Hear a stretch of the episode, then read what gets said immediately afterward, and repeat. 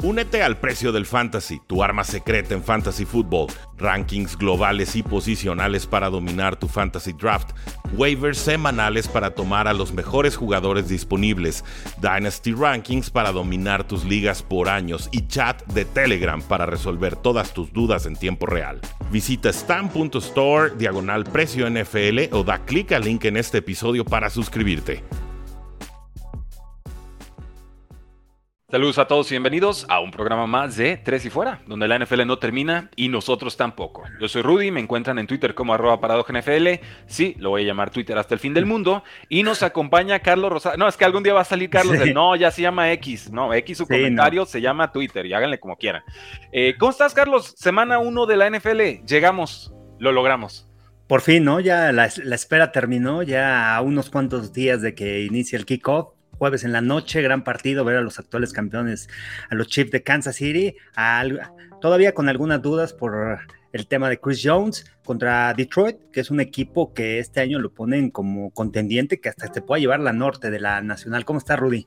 Muy bien, contento, realmente eh, emocionado. Tenemos mucha gente que se está sumando, por supuesto, al precio del fantasy. Lo seguimos esperando. Ya se están terminando los drafts, pero hay que estar bien despiertos, bien activos semana a semana, porque en el draft solo se confirma la ventaja o desventaja que vas a tener en la campaña. Realmente tu equipo gana o pierde según lo que tú hagas en los waivers y en las selecciones semanales. Así que ahí los espero, súmense, stan.store diagonal precio NFL.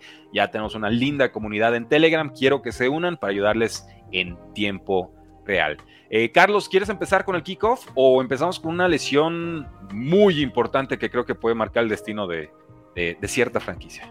Sí, y que no sabemos todavía hasta dónde, ¿no? Empezamos con el tema de las lesiones, algunas noticias que hay de, la NFL, porque eh, son cosas interesantes, ¿no? O sea, el tema de los corebacks titulares, Arizona con quién va a iniciar como mariscal de campo, el tema de Chris Jones, lo de Nick Bosa, pero sí lo que comentas, ¿no? Eh, me parece que es lo de Cooper Cup, ¿no? Con del equipo de los Rams, esa lesión que tiene en el hamstring que realmente lo puede limitar para la semana 1 y para todos los que lo tenemos en el fantasy, yo lo tengo en una de mis ligas. Te, escucho y te entiendo por completo, Carlos, y de hecho me dio, me dio un coraje, o sea, de esos corajes existenciales. Ayer tuve otro, ahorita te lo platico, pero me dio un coraje existencial que en una liga del Estadio Fantasy Bowl con Mauricio Gutiérrez contra muchos expertos, o que nos decimos expertos, no sé, eh, Cooper Cup, Derrick Hill, y ahí los tenía a mitad de la ronda y dije, mmm, Hill también con Jalen Waddle, Tua y, chequé reportes de lesionados. No, Cooper Cup parece que avanza bien de su lesión de isquiotibial, ya estamos a, finales de agosto, se lastimó el, en agosto 1, entonces creo que la alcanza a salvar, no pasa nada. Lo tomo, día siguiente, en duda para semana 1, está hablando con un experto de, de, isquiotibial porque no sabe ni siquiera cuál es la causa raíz de esta lesión, eh, tiene ya 30 años, tiene un historial, no terminó la temporada pasada, y, tú lo sabes, Carlos, tú fuiste receptor. Puede ser la forma en la que pisas, el cierto tipo de rutas, un corte específico, eh, alguna lesión viejita que de pronto queda el, scar tissue y no te deja sanarlo bien. O sea, ¿qué, qué, podría ser lo que está sucediendo con Cooper Cup? Y, sabes que ese tipo de lesiones no solamente es eh, el tema del dolor, ¿no? Es que se puede agravar, se puede romper y cuando ya al final se convierte en un desgarre, es muy complicado por el tema del músculo, lo tardado que es la recuperación, es reposo y poco a poco darle y, también el tema mental, ¿no? La, la, confianza de poder regresar, de poder hacer tus cortes al 100%, de poder acelerar, cambio de dirección, eso es lo que puede afectar para Cooper Cup y, y desgraciadamente antes de que comience la temporada, después de que Cooper Cup también viene de una lesión de la temporada pasada del tema de la rodilla, no fue nada, no, no fue nada fácil. Y, y, me parece que el tema no sé, pero porque no estoy ahí, ¿no? Y no vi la recuperación de Cooper Cup, pero muchas veces como jugador te empiezas a esforzar más por querer regresar rápido después de una lesión, después de una operación, y de repente empiezas a forzar otros músculos. Entonces, quizá puede ser eso lo que le sucede a Cooper Cup. Yo pues lo esperaría, más bien día con día, ver el día del juego cómo está, si está el 100% y si no, no tiene caso arriesgarlo, ¿no? Es temprano, es una temporada muy larga en donde la, clave es mantenerte sano este, durante toda la campaña y todo parte de cómo empieces la temporada, porque después de la semana 1 ya tu cuerpo ya no vuelve a ser el mismo. No. juegas adolorido, juegas con dolores, este, es terapia, es totalmente diferente. Saquen el hielo, Carlos, saquen el hielo. No, diario. El, hielo es diario. El hielo es eh, después de cada práctica hielo y es lo que te ayuda a, revivir otra vez las piernas. Sí, una, situación complicada porque realmente todo el sistema ahorita de Sean McVay pues, está armado alrededor de Cooper Cup y de la atención que él exige en los dobles marcajes y eso le puede hacer la vida más fácil a jugadores como Van Jefferson, que llevamos unos cuatro años esperándolo, pero corre buenas rutas, como un Puka Nakua, que ahorita no lo están presumiendo mucho, un novato de quinta ronda 6'2, 205 libras, atrapó tres pases para 32 yardas y un touchdown en pretemporada y parece que va a entrar en la rotación titular de, en, three wide receiver sets. Eh, podríamos hablar incluso de Tutu Atwell, un jugador muy bajito, veloz. A mí nunca me llenó la pupila realmente, pero a eso se aferran los Rams si no está Cooper Cup, más un Tyler Higbee que se puede llenar de targets, pero no te va a generar mucho después de recepción. Y quizás un Cam Akers que cerró muy bien la temporada, pero si ese es el plan de juego, pues van a mandar la defensa hasta adelante y, se les va a hacer muy difícil la vida en semana uno contra, contra Seahawks.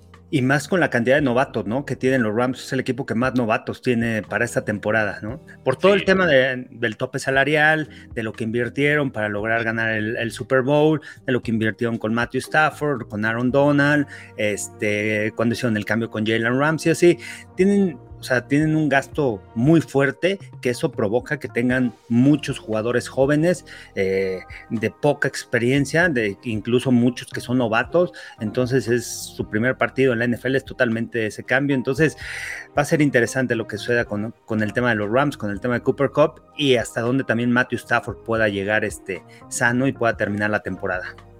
Carlos, el over-under de los Rams para esta temporada, el over-under es la predicción de victorias que va a tener un equipo en la campaña, está en 6.5 victorias. Y entonces te pregunto, ¿los Rams ganan 7 o más juegos o ganan 5 o menos juegos? ¿Cómo lo ves? Es buena línea.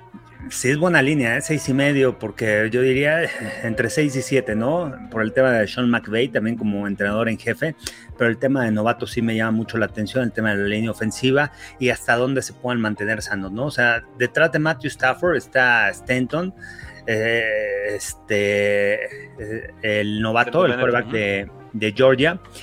Y, por lo que vi en pretemporada, pues es un buen coreback, pero es un buen backup coreback, ¿no? ¿no? No tanto para iniciar partidos. Entonces, es mi duda con el tema de los Rams. Yo me iría con el under este año para ellos. Yo, también, y sobre todo si ya Cooper Cup está cargando lesiones, que esperamos no sea gravedad, porque realmente cuando está sano, ya lo vimos, ¿no? La triple corona de receptores por touchdowns, por, por volumen de, de atrapadas, por yardas, realmente queremos verlo de nuevo, que no quede en, qué más pudo haber hecho Cooper Cup. Quiero verlo sano y pleno esta campaña. Eh, Amon Russell Brown, lesión de tobillo, ya está practicando con los Detroit Lions. Aquí ya nos metemos de lleno, Carlos, al, partido de kickoff entre los Kansas City Chiefs y los Detroit Lions. St. Brown, el receptor más importante de los Lions, quizás cuestionado dos años, creo que esta tercera temporada ya nadie está dudando de él. Lesión de tobillo a mitad de agosto, está eh, listo para jugar en este Thursday Night Football. Y va a ser bien importante, Carlos, porque este juego tiene sabor a tiroteos. Festival de puntos, yardas, touchdowns. Eh, podría tener cierto saborcito a ese Rams Chiefs que vimos hace unas 3, 4 temporadas. Sí, sí, puede ser muy interesante, ¿no? Por esta ofensiva de Detroit. Me gusta mucho el coordinador ofensivo Ben Johnson de, Detroit, lo que hizo el año pasado, cómo logró conjuntar una buena ofensiva, adaptar muy bien a Jared Goff con este esquema. Nuevos corredores también para, para Detroit. El año pasado tenían a DeAndre Swift y Jamal Williams, que fueron productivos. Esta, esta temporada se van con el novato este, Gibbs. Y, y, este, y es una ofensiva que puede ser dinámica. Se espera mucho por, por como el año pasado lo que vimos en Hard Knocks, de la manera de preparar al equipo de Dan Campbell, de la vieja escuela, eh, esa motivación, esa agresividad, ese ser fuerte, tough eh, en cada práctica, y, se enfrenta a un equipo de Kansas City que realmente hacen una gran pretemporada, ¿no? O sea, escuchando y viendo la historia de Andy Reid en, los training camps, cómo prepara a su equipo, cómo los, les exige de más, cómo les exige para que estén listos y lleguen a la semana uno, y, y, el récord, ¿no? De Kansas City y de Andy Reid en, semana uno, creo que va perfecto, no ha perdido partidos, eso tiene un récord estelar, ¿no? Este, es difícil enfrentar a los Chiefs de Kansas City, es difícil enfrentar a Andy Reid la semana uno por el tema de cómo prepara el equipo. Pero bueno, ya yendo más al, partido, eh, el tema de la línea, a mí eso es lo que me intriga, ¿no? Seis y medio está la línea. Si sube a siete, yo me iría con Detroit eh, seis y medio todavía dudaría, ¿eh? quizá con Kansas City, por ese tema de Andy Reid. eh, porque el año pasado también Kansas City no cubrió muchas líneas, ganó partidos, pero al final no cubría las líneas de los encuentros, entonces ese puede ser quizá un asterisco, pero este va a ser interesante el partido, la línea a quién apostarle y esos seis y medio, este, quizá me, me quede con Kansas. Sí, está, está, está difícil. Y yo creo que aquí Chris Jones, la ausencia, ¿no? La protesta que dice yo no voy a estar hasta semana 8 de temporada regular para entonces tener una temporada acreditada y que los Chiefs la hagan como quieran. Oye, pero vas a perder millones, no vas a estar cobrando tu sueldo semanal. No me importa, ya gané mucho dinero, yo valgo esto y si no me lo quieren pagar, no me van a tener en el campo. Y entonces empiezan a hacer algunos trades los Chiefs, pero realmente tú checas sus calificaciones en Pro Football Focus, ya mide el clavado y ninguno pasa de 60, ¿no? Y estamos realmente buscando 70 mm. para arriba para celebrar Chris Jones, no arriba de un 80, estoy seguro. Y te condiciona todo, te condiciona el pass rush, obviamente es presión por el centro de la línea, le hacen la vida más fácil a George Karlaftis y compañeros. Y no verlo, para mí, con esta línea de seis y medio a favor de los Chiefs, aunque estén en casa, yo siento que Detroit puede dictar condiciones en cuanto al, al, manejo del balón y del tiempo, ¿no? Que pueden estar en el campo en series prolongadas, compactar de alguna forma el partido y entonces meterse en ese escenario en el que siempre están a un touchdown de, de, pegarle estocada. Sí, y, lo, que significa, ¿no? Chris Jones, eh, son de esos jugadores elite en la NFL, son de esos jugadores que cambian la manera de tu poder atacar o detener al rival. Eh, es, a ver, está la presencia, la simple presencia de Chris Jones por lo que ha hecho, por lo que significa en el centro del campo, porque te puede jugar en el hombro externo del GAR, en técnica 3, porque es un jugador que, puede hacer cruces, que te puede dominar dos huecos también. Entonces, tienes que hacer un plan de juego para poderlo contener. Por, si quieres lanzar el balón, bueno, con play actions, cómo le vas a hacer doble equipo para bloquearlo. Eh, eh, esa es la presencia de Chris Jones. Y teniendo en cuenta también de los años anteriores, el trabajo que le ha costado a las defensivas de Kansas City, el tema de irse adaptando al esquema defensivo Spagnuolo, que poco a poco le van captando, pero es un, esquema quizá parezca fácil, pero es complicado y, poco a poco los jugadores, y más cuando hay jóvenes, se van adaptando a, a este esquema. Este, y perdieron a Frank Clark también, ¿no? Otro de los jugadores claves en esa línea defensiva eh, que se fue a los Broncos. Entonces, hay bajas importantes en esta línea defensiva que esto le puede permitir a una línea ofensiva sólida. Vean la, de Detroit, puede, para mí puede estar dentro de una de las cinco mejores líneas ofensivas en la NFL. Es sólida, te pueden correr el balón de manera eficiente. Eh, y la creatividad de su coordinador ofensivo pueden ayudar mucho. Entonces creo que la baja de Chris Jones puede afectar mucho el tema de, los Chiefs de Kansas City, pero al final tienen la confianza de que tienen un coreback que te puede anotar arriba de 30 puntos, ¿no? De que puede venir de atrás y que tiene velocidad con sus receptores y, y lo que puede hacer Patrick Mahomes. Ese, ese creo que es el plus que creo que Detroit no lo tiene en el juego. Bueno, veremos. El, factor X para mí va a ser Jameer Gibbs. Ya no lo, bien no lo adelantaste, ¿no? El coordinador ofensivo Ben Johnson presumiéndolo mucho y se lo tomamos tan temprano por algo. Y esto me suena que lo van a estar utilizando de receptor slots, que lo van a estar mandando por toda la formación y realmente van a tratar de provocar esas desventajas defensivas, ¿no? Tenerlo como con esa llave esqueleto que pueda de pronto abrir posibilidades al resto de la ofensiva. Y también, pues bueno, el, Sam Laporta como ala cerrada, ¿no? Que puede hacer contra estos linebackers o, safeties en su partido debut. Eh, yo me quedo con Chiefs para ganar, pero si, si estamos en ese escenario de 6.5 o toca el 7, estoy contigo, Carlos, hay que tomar la línea de Lions. Creo que va a ser la, por proceso, creo que es la, decisión correcta. Evidentemente, el, el, proceso puede ser acertado y el pick puede ser errado, pero veremos. Y también, eh, pues hay una noticia que se dio hace algunos días, Carlos, pero quisiera comentarla contigo y es eh, precisamente que eh, los Vikings deciden firmar una extensión de contrato importante con TJ Hawkinson, una ala cerrada que llega de los Detroit Lions. Lions no quiso pagarle ese contrato. Fue como por una segunda y tercera, una tercera y cuarta, no me acuerdo bien, un, un, combo de ese tipo. extensión por cuatro años y hasta 68 y medio millones de dólares, incluyendo 42 y medio garantizados es un sueldo promedio de 17 millones, que es bastante, bastante bueno.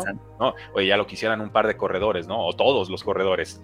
Y este es un contrato récord para la posición. Yo tengo ciertas opiniones, quizás no tan favorables. ¿Qué opinas tú de, primero, de TJ Hawkinson como jugador, que a mí me gusta, y luego qué opinas de este contrato en, en específico? O sea, como jugador atleta es sólido, de que llegó a Detroit, primera selección, un jugador, este, una ala cerrada que también te puede bloquear, que puede correr rutas, que, puedes crear matchups, ¿no? Retos personales.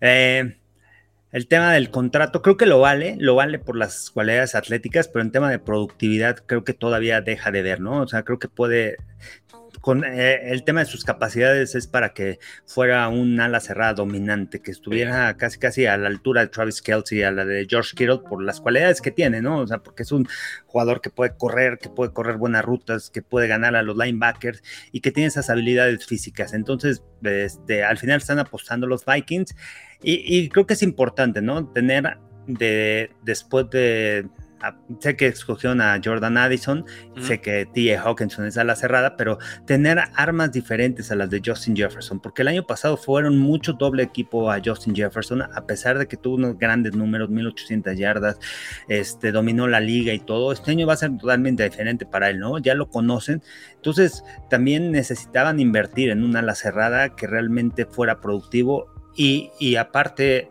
lo este Kevin O'Connell confía mucho, ¿no? Y su esquema ofensivo también basa en darle el balón entre los números, trayectorias cruzadas y ese ala cerrada puede ser Hawkinson, que además puede ir vertical, ¿eh? que tiene esas habilidades para, para ganar, para estirar el campo y que son importantes las cualidades físicas. Creo que desde mi punto de vista, a pesar de la productividad, creo que, creo que lo vale.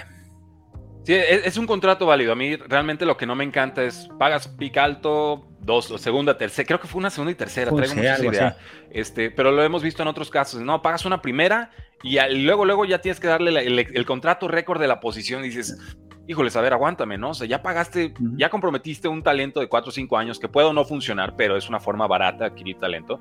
Luego vas y le inviertes todo, al, o sea, realmente tienes que ser un contendiente en una situación muy particular para que yo diga, lo entiendo, va, palomazo. Vikings no es ese contendiente, ¿no? Digo, es un jugador de rol muy importante, 86 recepciones, 914 yardas, 6 touchdowns, 129 eh, targets, o sea, es el receptor número 2 default de los Vikings. Y si lo vemos como receptor, pues quizás sí, es un contrato muy razonable para un wide receiver 2.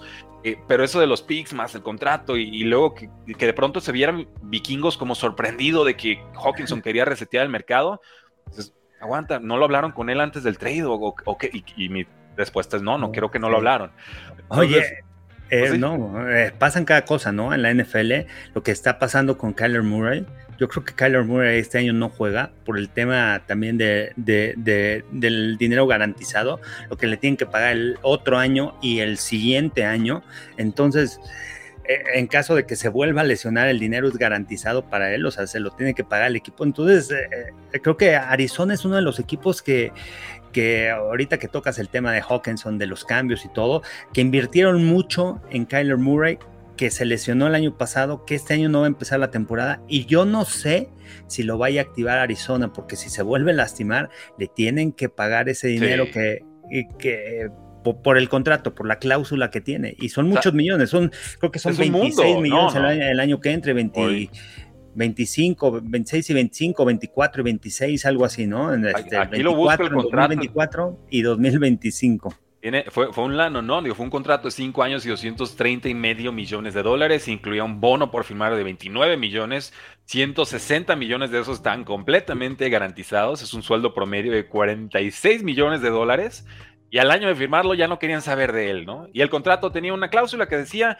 ay, por cierto, tienes que ponerte a estudiar en tu iPad las jugadas, ¿eh? Te vamos a contar las horas. Dices, híjoles, o sea, está, se está la muy valiente. Y el contrato, así como está estructurado, realmente la salida potencial es hasta 2028. Ahí sí te queda cero de por, e, Por, eso te digo que todavía le quedan dos años en donde es, es este el tema viene la cláusula, ¿no? Del, del, Incortable. O sea, si lo cortan el próximo año. O sea, si lo cortan, ya no le pagan, este, pueden hacer un trade, otro equipo puede tomar ese dinero. Pero el tema de que si se lastima, pues se lo tienes que quedar. ¿Quién, claro. lo va y, a tomar, si lo, y si lo cortas, acelera todo lo que ya le diste por adelantado. Claro. Lo que querías estirar de dinero contable en las otras temporadas, no. Ahí te va de guamazo y entonces en 2024 son 81 millones de dólares de dinero muerto. no, no se puede. Yo creo que yo creo que es de los callbacks que va a salir. No sé si vaya a participar esta temporada y creo que Arizona va a buscar un trade, ¿no? Ya que esté recuperado, ya que esté listo a, hacer un cambio con otro equipo para, para poderse recuperar. Que, están haciendo limpia, ¿eh? Limpia de, uh, jugadores. Entonces, Una purga. Este Marquis Brown no termina la temporada con el equipo, ni de chiste. Eh, ¿Qué tal a los Atlanta Falcons? Tienen el espacio, tienen la necesidad. Yo no soy eh, partidario muy férreo de Desmond Ritter. Y con esa movilidad y esas armas, Sí, ¿qué, es la ventaja, no? O sea, también hay varias dudas en posición de coreback en varios equipos, ¿no? O sea, lo mencionas con Desmond Reader, este, el tema de Baker Mayfield con Bucaneros, eh, el tema de los Rams, ¿qué va a pasar con este Matthew Stafford? ¿Se mantiene sano? Este, muchas dudas, ¿no? En, el tema de corebacks en algunos equipos y que también otros que van a iniciar, ¿no? O sea, el tema de los Colts invirtieron, Anthony Richardson va de titular, va a aguantar toda la temporada les le van a planear ese, esquema ofensivo. Decía Shane Steichen que, que, está viendo los videos de Anthony Richardson de la preparatoria para ver eh, más o menos cómo, qué, tipo de jugadas es donde eh, se siente cómodo y que, pueden implementar con los Colts, ¿no? O sea, al final, al final como coach tú también te tienes que, tú tienes tu esquema, tú tienes tu filosofía, pero al final tienes que adaptarte a las cualidades de los jugadores para, para que ellos puedan desarrollarse de manera eficiente. Bueno, perdón que lo agarre de piñata nuevo. Eso es cierto, al menos de que te llames Kyle Shanahan. Todos los demás, esa es la regla universal. Kyle Shanahan, su sistema y ya está. Y si no encajas, pues te, exporto a Siberia o, a, Panteras, no sé. En fin, este, saludos a toda la afición de San Francisco, me caen re bien. y lo digo en serio. Eh, los Broncos esperan fuertes contribuciones, Carlos, y este programa está bien cargado de wide receivers, me encanta, porque en serio, no, no hay nadie en México más capacitado para hablar de receptores que el caballero que tenemos por acá. Marvin Mims, receptor número 2 de los Broncos. Jerry Judy en duda para semana 1. Ya perdió a Tim Patrick, lesión grave, no vuelve. KJ Hamler en equipo de práctica con una condición cardíaca. Y ya sabemos que Cortland Sutton a sus 28 años ha sido el ya merito que no termina de explotar. Las lesiones también le han mermado un poquito la carrera. ¿Qué podríamos o qué sería razonable esperar en cuanto a producción de Marvin Mims? Un jugador que corre las 40 yardas en 4.38 segundos, más de 1000 yardas, 6 touchdowns con los Sooners. Eh, realmente muy buena pinta de este jugador. Sí, tiene cualidades físicas, ¿no? Eh, en cuestión de rutas, buenas rutas, gana separación, corre todo el árbol de trayectorias, puede tirar el campo, tiene esa visión de campo para hacer jugadas en espacio. Entonces es un jugador sólido, ¿no? Que para mí va a crecer mucho, que dependiendo lo de Jerry Judy se puede convertir en un receptor 1, receptor 2 que impacte, que impacte no solamente ese receptor 2 de relleno, sino que puede ser importante. Y, y, aquí la clave es la comunicación que tenga, ¿no? Y el entendimiento que tenga con Russell Wilson. Yo tengo mis dudas si Russell Wilson va a terminar toda la temporada como coreback titular de los Broncos. Todavía hay muchas dudas de él, todo lo que vi en pretemporada, a pesar de que tiene un genio como coordinador, como head coach, que es Sean Payton. Este, creo que hay muchas dudas. Lo va a proteger mucho. El ataque terrestre va a ser importante, pero, pero tengo mis dudas, ¿no? Y también muchas veces, para que un receptor pueda sobresalir, depende de un coreback, ¿no? Un coreback que tenga precisión, que tenga anticipación, que pueda ir vertical, que confíe en ti. Pero en cuestión de cualidades, creo que para mí este, Marvin Mims puede ser un, receptor sólido por esas habilidades atléticas y además por lo que demostró en el colegial, ¿no? En Oklahoma, ser un jugador productivo y jugador muy hábil. Lo puedes utilizar en diferentes, este, eh, en diferentes alineaciones, lo puedes utilizar en movimiento, le puedes dar el balón atrás de la línea, le puedes dar en jet sweeps, puede correr, visión de campo, tienes esas habilidades de regresador de patada y eso es lo que ayuda mucho a este, a este receptor.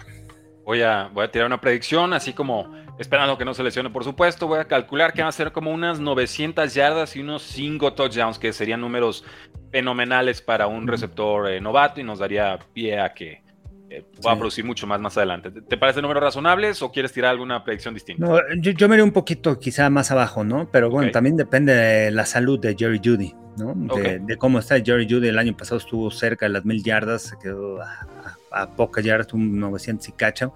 Y, este, y Jerry Judy se espera que este año pueda ser sólido, ¿no? Que ese receptor uno que desde que salió de colegial impactó por la manera de correr sus rutas, ¿no? Pero que no ha dado ese estirón por diferentes circunstancias y no ha, no ha dado ese paso.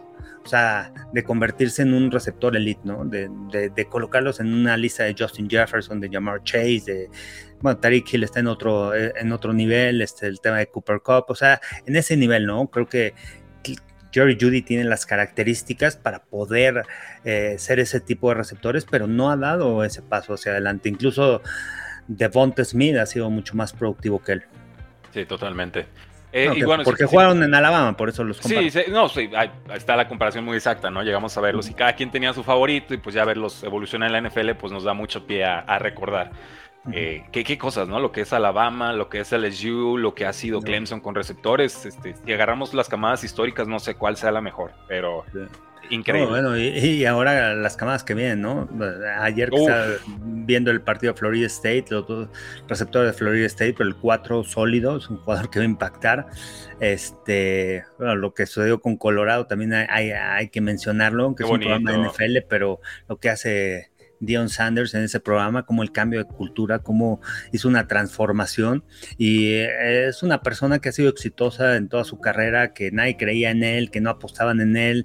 Este Colorado estaba abajo en las apuestas, estaba como underdog 20.5, daba TCU, este, nunca puestos en contra. a, domicilio. Aunque esté debutando en División 1, un programa que el año pasado no solamente ganó un partido, pero es un coach que sabe hacer las cosas, hizo todos los cambios posibles. O sea, ya desde que traes a, un, jugador de cinco estrellas a high school y te lo llevas a, tu escuela cuando estuvo en Jackson State, se lo jala para allá y después a Colorado, creo que habla de que muchos o la mayoría de los jugadores saliendo de la prepa quieren jugar con, con Dio, ¿no? ¿Y por qué? Porque es un mentor, por lo que te enseña y, por cómo ha construido ese programa de Colorado. Así que me gustó mucho, su hijo también, Shador Sanders, impresionante lo que hizo, 500 yardas debutando en D1 contra TCU, o sea, sólido.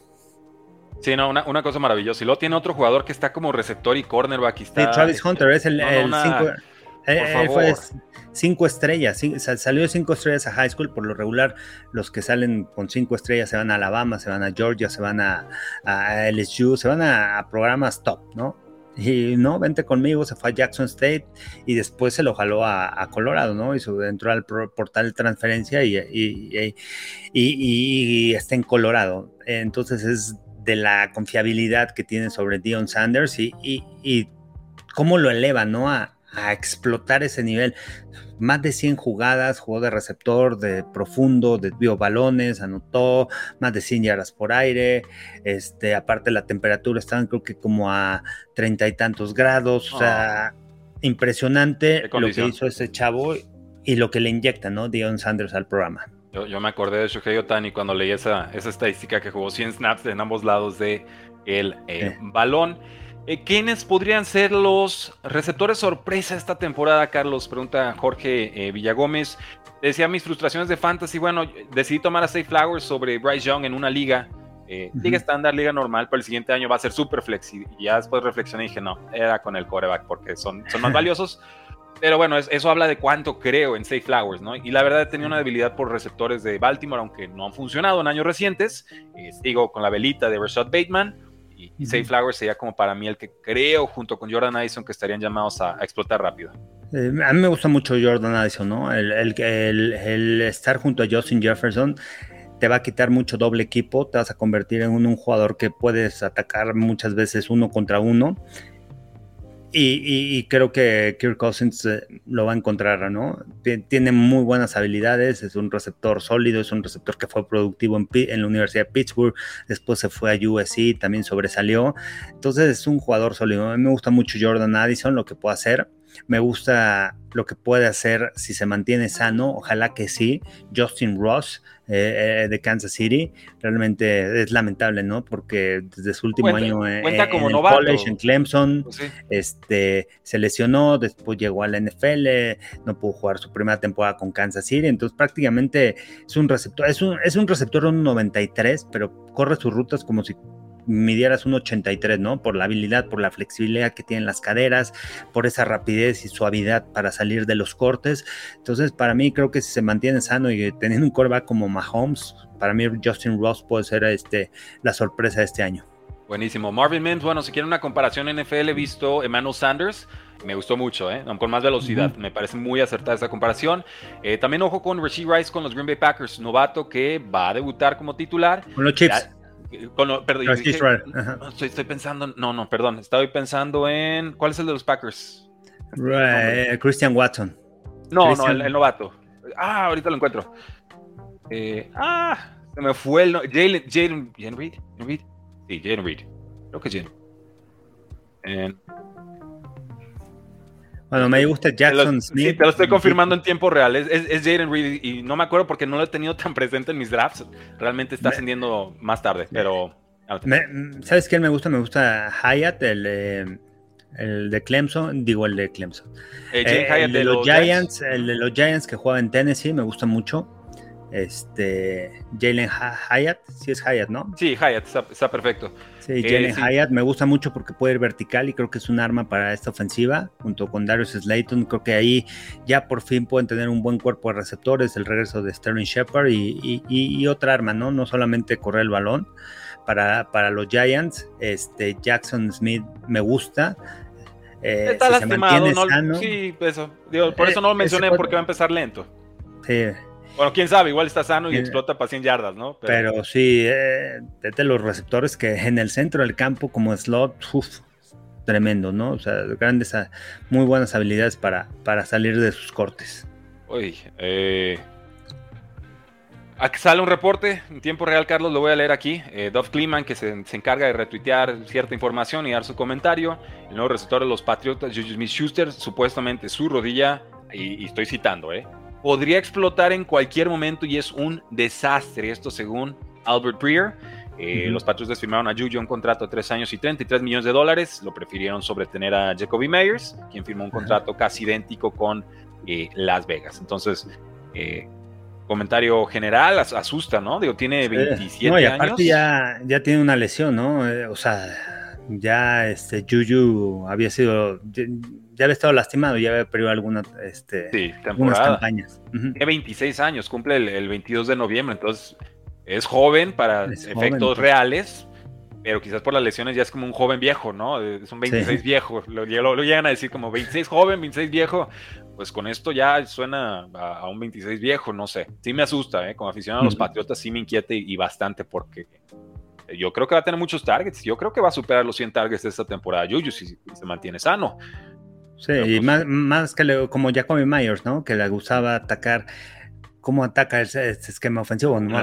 con nuevo, nuevo coordinador, ¿no? Ofensivo, Bill O'Brien, que está en Inglaterra. Este, qué cambios hace, ¿no? Pero Mac Jones es de esos quarterbacks que es atacar entre los números, pases cruzados, play action, check down con los corredores. Su primer año donde sobresalió fue el tema de check down, no, no, no forzaba la bola, pases cortitos con el corredor y trayectorias cruzadas, ¿no? A la zona de los linebackers. Cómodo, jugar cómodo y no pudo jugar cómodo la temporada pasada. En la línea ofensiva preocupa un poco, ¿eh? hay algunos eh, eh, puntos ahí débiles que podrían alterar el plan de juego de los Patriots. Eh, veremos. en realidad leo lo de Juju porque se impresiona el reporte. No es una lesión nueva, ni mucho menos, es una situación nueva. Evidentemente los Patriots hacen una revisión médica y se sintieron suficientemente cómodos para firmar.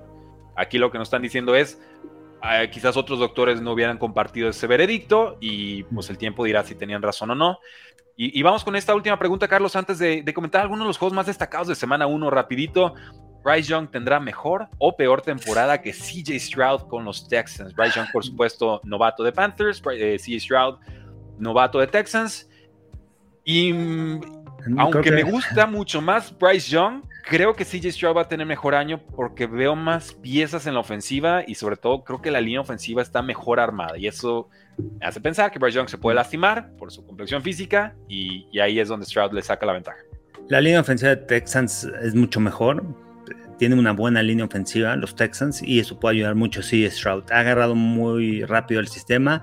Me tocó transmitir un partido de los Texans este año en pretemporada y de las series ofensivas que vi, me gustó cómo comandaba la ofensiva, el la toma de decisiones, el proceso rápido, y, este, y creo que todo va a partir de eso, ¿no? De la línea ofensiva y la protección que le puedan dar. Bryce Young me gusta mucho por la inteligencia que tiene, cómo se mueve dentro de la bolsa de protección, tiene anticipación pero lo expusieron mucho, ¿no? En pretemporada con una línea ofensiva que pues, no protegía, se apresuraba en sus envíos, entonces eso puede complicar al coreback y además por el tamaño que tiene, no es un coreback tampoco que puede, o sea, que se pueden dar el lujo de que que reciba tantos golpes, ¿no?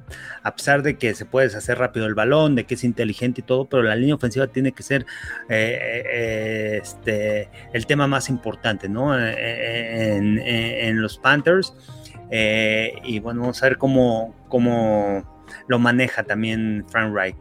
Este, en cuestión de talento, Bryce Young se me hace un genio, un genio coreback, es impresionante lo que hace, este, y realmente creo que puede tener éxito, pero dependerá de su línea ofensiva. Entonces, en cuestión de números, ah, me quedaría, me quedaría con CJ Stroud también, por el tema de la línea. Totalmente, estoy contigo. Eh, lo estaba hablando con un amigo de los Estados Unidos que también es muy, muy asiduo a esto de, de la NFL y ver mucho colegial y llegamos a la conclusión que era Bryce Young es una especie de Justin Herbert en cuerpo chiquito.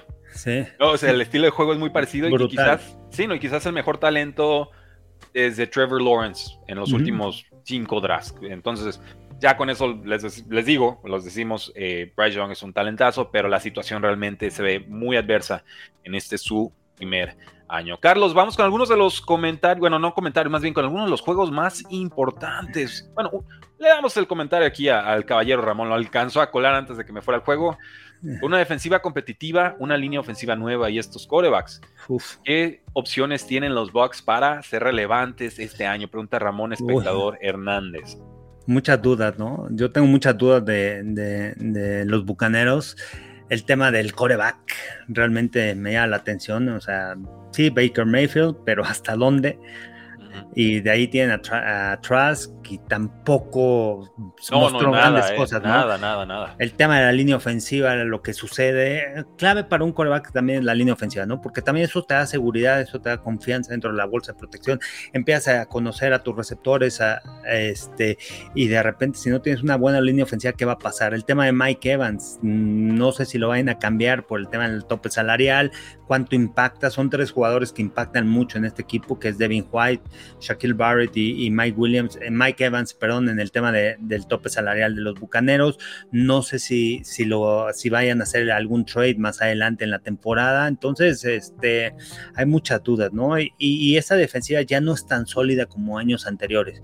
El año pasado ya no fue tan sólida para detener la carrera como en los años anteriores, que estaba colocada entre una de las mejores este, defensivas para detener la carrera. Los equipos obligaban a hacer este, a lanzar el balón constantemente porque la carrera estaba eh, soportada muy bien. No había, no había. Y a pesar de que tienen a la Bonte David, que tienen a Devin White como linebackers centrales, que han sido piezas importantes, creo que ya no han sido tan sólidos, ¿no? Porque necesitan ese apoyo de la línea defensiva para poder presionar, para cerrar huecos, para ocupar espacios y que los linebackers lleguen a sellar. Entonces, no sé hasta dónde puedan llegar los bucaneros. Tienen una, mente defensiva como Todd Bowles, que creo que puede hacer cosas importantes. Pero creo que esta defensiva ya no es tan sólida como antes. Y si no tienes ese respaldo y si no tienes un coreback talentoso que pueda llevar al equipo lejos, entonces pues es un equipo que, que requiere de tener una defensiva que te juegue fútbol americano complementario, que te robe balones, que te haga capturas, que detenga en tres y fuera, que te deje en buena posición de campo y eso ayuda a, eso puede ayudar a la ofensiva, pero creo que Tampa le falta todavía para ser una defensiva elite este año. Sí, una, excelente pregunta, Ramón. El over-under de los Buccaneers está en seis y medio, igual que los Rams, y me da, me da sabor a, bajas, ¿eh? porque realmente hasta Mike Evans ya les puso un ultimátum. Si el 9 de septiembre no hay nuevo contrato, ya ni me busquen con mi agente, yo, yo no vuelvo a firmar con este equipo. Y cámbienme o hagan lo que quieran, ¿no? Es lo que está diciendo. Y si a los Buccaneers no les alcanzó el año pasado con Tom Brady, a sus 45 años, pero Tom Brady al fin pues, no veo que ha mejorado mucho en este equipo para, para que sea distinto, ¿no? Kalai Jack de Pass Rush, pues bueno, está lastimado o, va a empezar lento la campaña, veremos. Pero sí es un, un tema, un tema eh, complicado eso de la NFC South. Yo, estoy más con, con, los Saints en esa división. Si les está gustando el video, eh, obviamente, caballeros, señoritas, echen un like, echen un like para que el video pueda llegar a más personas. Síganos pasando sus comentarios, vamos a estar unos minutos más. Y ahora sí, vamos con los eh, juegos más estelares de esta semana, Carlos. Y quisiera empezar con Eagles contra Patriots, un juego en el que Eagles está como visitante y casi campeón defensor, pero no. Es favorito Eagles por tres y medio. El over-under mm. está en 45.5 puntos, lo cual significa que se esperan 45 y medio puntos combinados de las dos franquicias. Eh, dos muy buenas defensas. Obviamente Eagles espera tener esa misma ofensiva del año pasado. Mac Jones espera tener un poco de tiempo en el bolsillo que creo no lo va a conseguir. Eh, ¿cómo, ¿cómo, ves el, veredicto de este partido? me gustan los Eagles, ¿no? Y para que cubran la línea.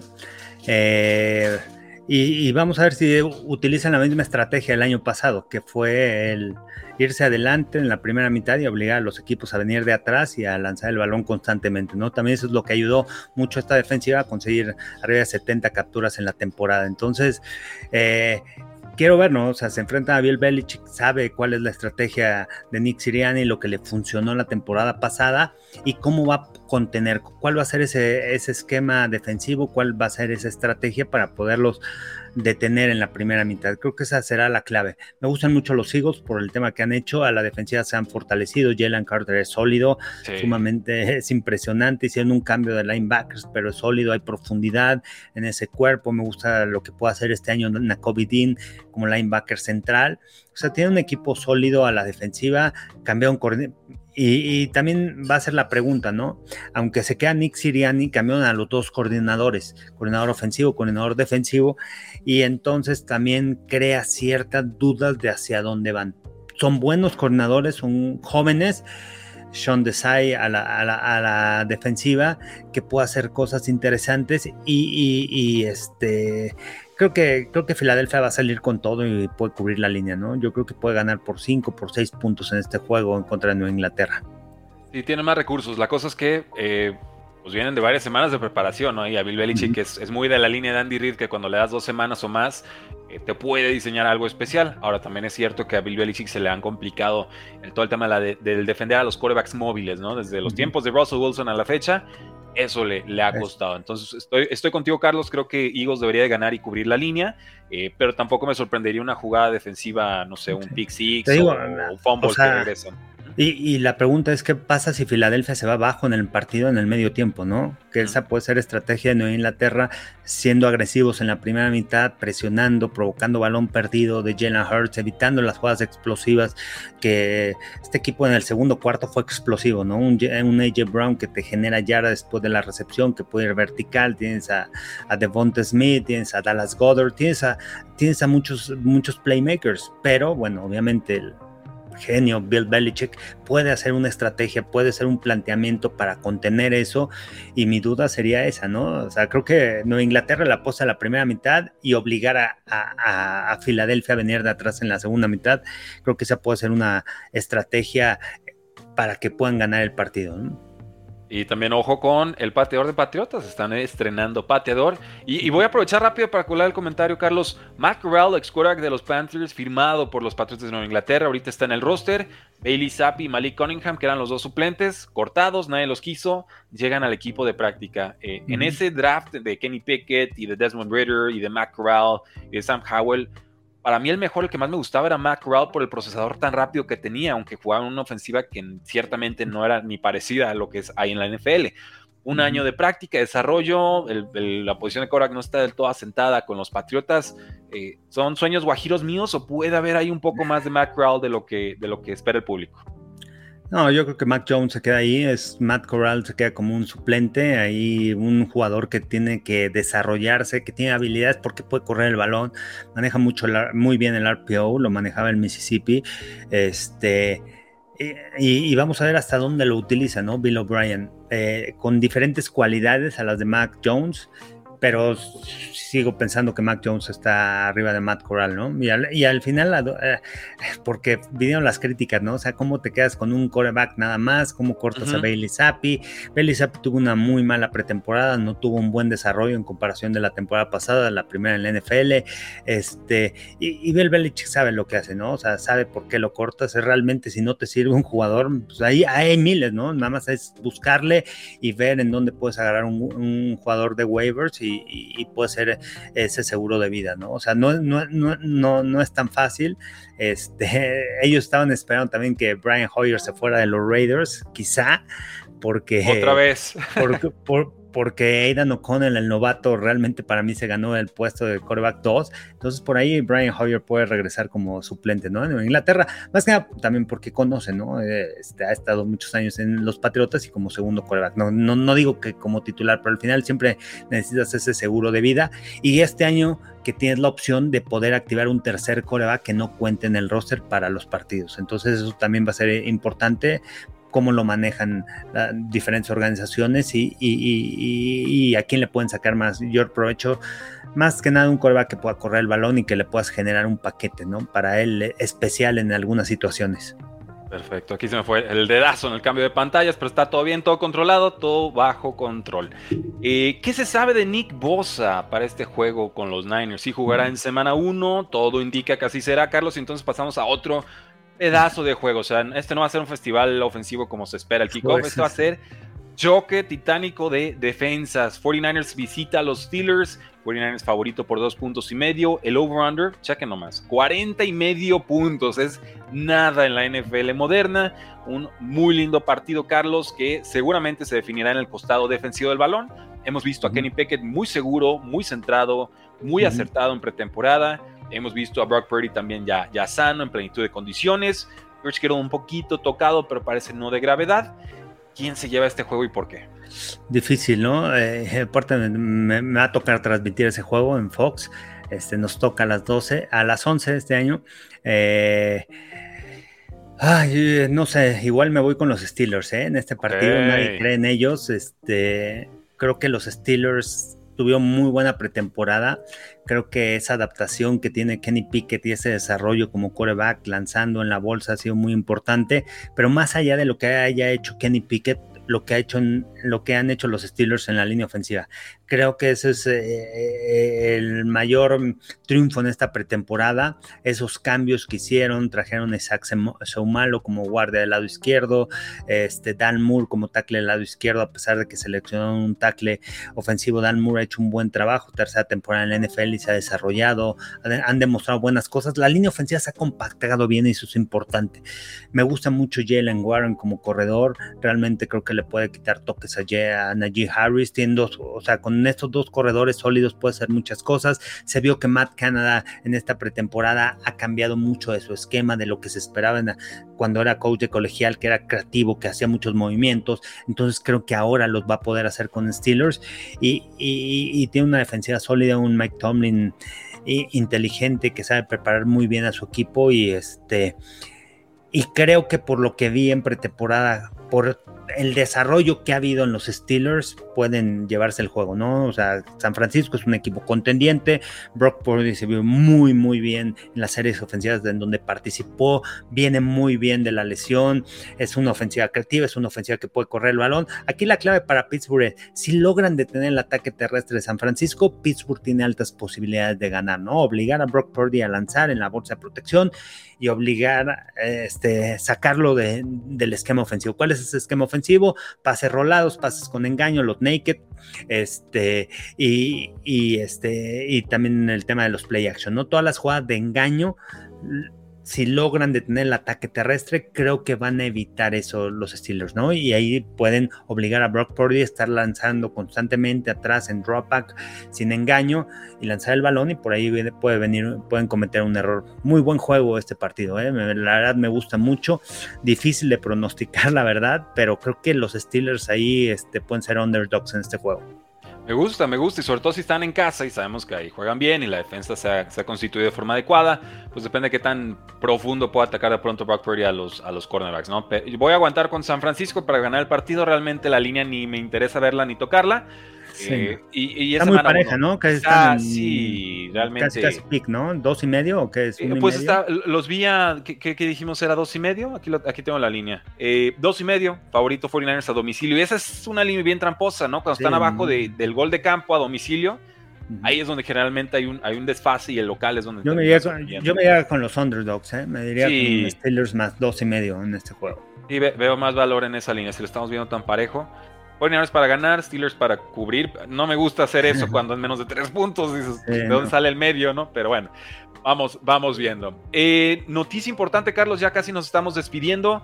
hay una situación que se ha ido cocinando durante varios años, diría yo, y que ahora está llegando a su cúspide, y es que nos dice Frank Reich, el nuevo head coach de los Carolina Panthers, que espera que Brian Burns, su pass rusher superestrella, esté disponible para el partido con los Atlanta Falcons, pero que no hay garantías de que así sea. Esto a partir de que en su momento los Rams quisieron pagar múltiples picks de primera ronda y no los aceptaron, y también de que los Osos trataron de conseguirlo en el trade por eh, DJ Moore, por ese pick de, draft y no lo ni siquiera estaba sobre la mesa la negociación. Entonces Brian Burns parece frustrado. Presionar, presionar, presionar, ¿no? Se quedó calladito todo el offseason, ¿eh? No, hizo la Nick Bosa, no fue la Barkley, no hizo la Joe Jacobs. Él, una semana antes de que empiecen los juegos, levanta la mano y dice, oigan, ¿qué creen? Estoy molesto. Órale. Pues, ¿Cómo ves? No sé, no, no sé también cuánto pida, ¿no? Ahí tendría que, venir la negociación, va a ser muy interesante porque lo necesitan. no, Brian Burns lo que pida, lo, pues, lo que, lo que cobra, eso merece, ¿no? Pues ese es el tema. no es como Nick Bosa, Nick Bosa va a ser el defensivo mejor pagado, ¿no? Arriba de 30, 30 millones, creo que está pidiendo 31 millones de dólares, este, y creo que se los van a dar. Bueno. No sé, Brian Burns hay que ver, hay que ver también en la reestructuración de contrato, cuántos años, qué es lo que pida, a cuántos años quiere el contrato y creo que un Brian Burns se podría ir a tres años y un buen contrato, ¿no? Arriba de 20 millones. Y si está en reconstrucción Carolina, pues tampoco está de más venderlo y sumar dos primeras rondas y una segunda y a lo que sigue, ¿no?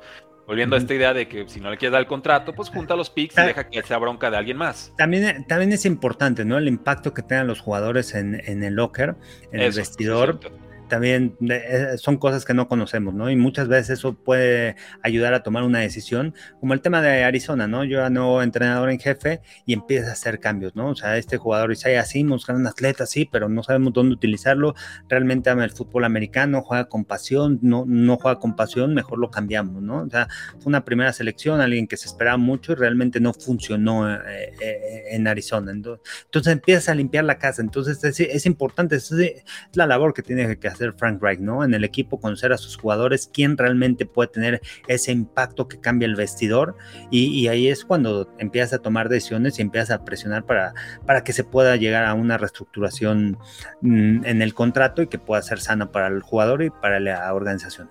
Veremos, temas cabrosos, está detonando, va a haber información en los próximos días. Y Carlos, vamos al Monday Night Football, último partido que analizaremos el día de hoy. Buffalo Bills visita a los Jets de Nueva York, Buffalo favorito por dos puntos y medio. El over-under, los puntos combinados esperados es 46 y medio. Yo aquí sí voy a ser claro y contundente.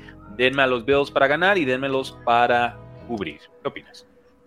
El año pasado se les complicó mucho a Bills, ¿eh? Fueron, a, fueron al, MetLife, y perdieron el juego. Josh Allen le interceptaron. Los intercambios de balón afectaron a, a los Bills de Buffalo creo que esta defensiva de los Jets hay que tomarla muy en cuenta, realmente sólida, más allá del tema de Aaron Rodgers, que va a ser impresionante en la ofensiva, que va a ayudar mucho, que, esa conexión con Garrett Wilson me gusta mucho, el regreso de Bruce Hall después de la lesión la temporada pasada, tienen a Dalvin Cook, tiene un equipo sólido, ¿eh? Yo veo veo con muchas dudas el tema de, los Bills en cuestión de la defensa. Me tocó una, transmitir. Sé que es pretemporada, pero juegan con el primer equipo.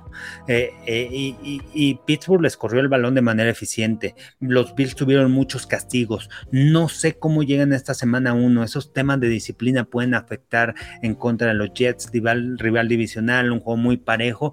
Y entonces esos pequeños detalles hay que ver si en estas semanas tuvieron 13, han tenido tres semanas o van a tener tres semanas para prepararse los Bills, realmente pudieron eh, borrar ¿no? esos errores que, se mostraron en pretemporada. Eh, esa es mi única duda. Que me voy con los Jets. Yo confío más allá de la ofensa, el tema de la defensiva que puede puede hacer un gran trabajo, que creo que, creo que es sólida, creo que tiene buenos jugadores, creo que tiene una línea de defensiva que puede presionar el coreback, que puede soportar la carrera. Si Mosley, si se mantiene sano, eh, eh, es muy importante en el centro del campo como linebacker y tiene un buen perímetro. Entonces me quedo con Jets.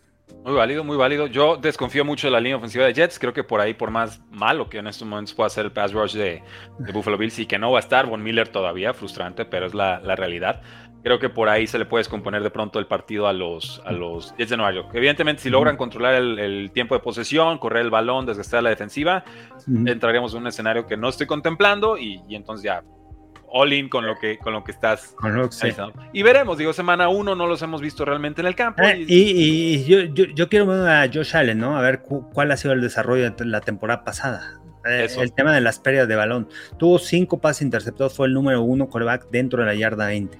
En zona roja hay dos cosas: no puedes permitir captura y no puedes perder el balón. Y Josh Allen fue algunas de las equivocaciones que tuvo la temporada pasada. Y son de las cosas que se le cuestionan, ¿no? Un coreback elite de ese nivel, de ese tamaño, un jugador sólido, un, gran brazo, movilidad, que puede correr el balón, que te puede lanzar que tiene buena anticipación, que tiene fuerza en el brazo, que puede ir vertical, que te puede atacar los tres niveles, no puedes cometer ese tipo de equivocaciones, ¿no? Dentro de la yarda 20 no puedes perder el balón está, pues ahí lo tienen, damas y caballeros, el análisis con Carlos Rosado de Fox Sports MX. Eh, ¿Qué partidos vas a estar transmitiendo esta semana? Esta semana, bueno, síganos en Fox Impacto a las 10 de la mañana el domingo, este lunes 3 de la tarde y me toca el Pittsburgh en contra de San Francisco a las 11 y a las 2 de la tarde Raiders en contra de Broncos. Buenísimo, los dos juegos para que los sintonicen y los disfruten, Carlos. ¿Y tus redes sociales? arroba Carlos Rosado V en TikTok, Twitter, Instagram, Carlos Rosado 15 en Facebook y Carlos Rosado Sports en YouTube. Buenísimo, a mí me encuentran en Twitter como arroba NFL. Eh, un último recordatorio antes de irnos, ahí está la información. Gana tus ligas de fantasy, rankings, waivers, alineaciones, chat 24-7 en Telegram. El mejor recurso para que tomes decisiones efectivas, eficientes, semana a semana y le ganes a tus rivales. Sobre todo si tienes ahí una pollita de 250, de 500, de que 2.500 pesos para el ganador, te va a salir barato. Únete, gana con nosotros y vas a ver. Mi compromiso, si te unes, es que vamos por todo por ese campeonato. Oye, y nada más comentarle a la gente, porque acá se acaban de conectar, este, vamos a cambiar nuestro programa, va a empezar a las 10 de la mañana los lunes. Se cambia de horario, ¿no? A, a las 10. Así es, hasta nuevo aviso, estamos todos los lunes, 10 de la mañana, hora del centro de México, con Carlos Rosado. Carlos, siempre un gusto. Público, gracias por acompañarnos. Síganle dando likes a este video si les gustó. Suscríbanse a los canales de YouTube y activen la campanita de notificaciones, porque la NFL no termina y nosotros tampoco.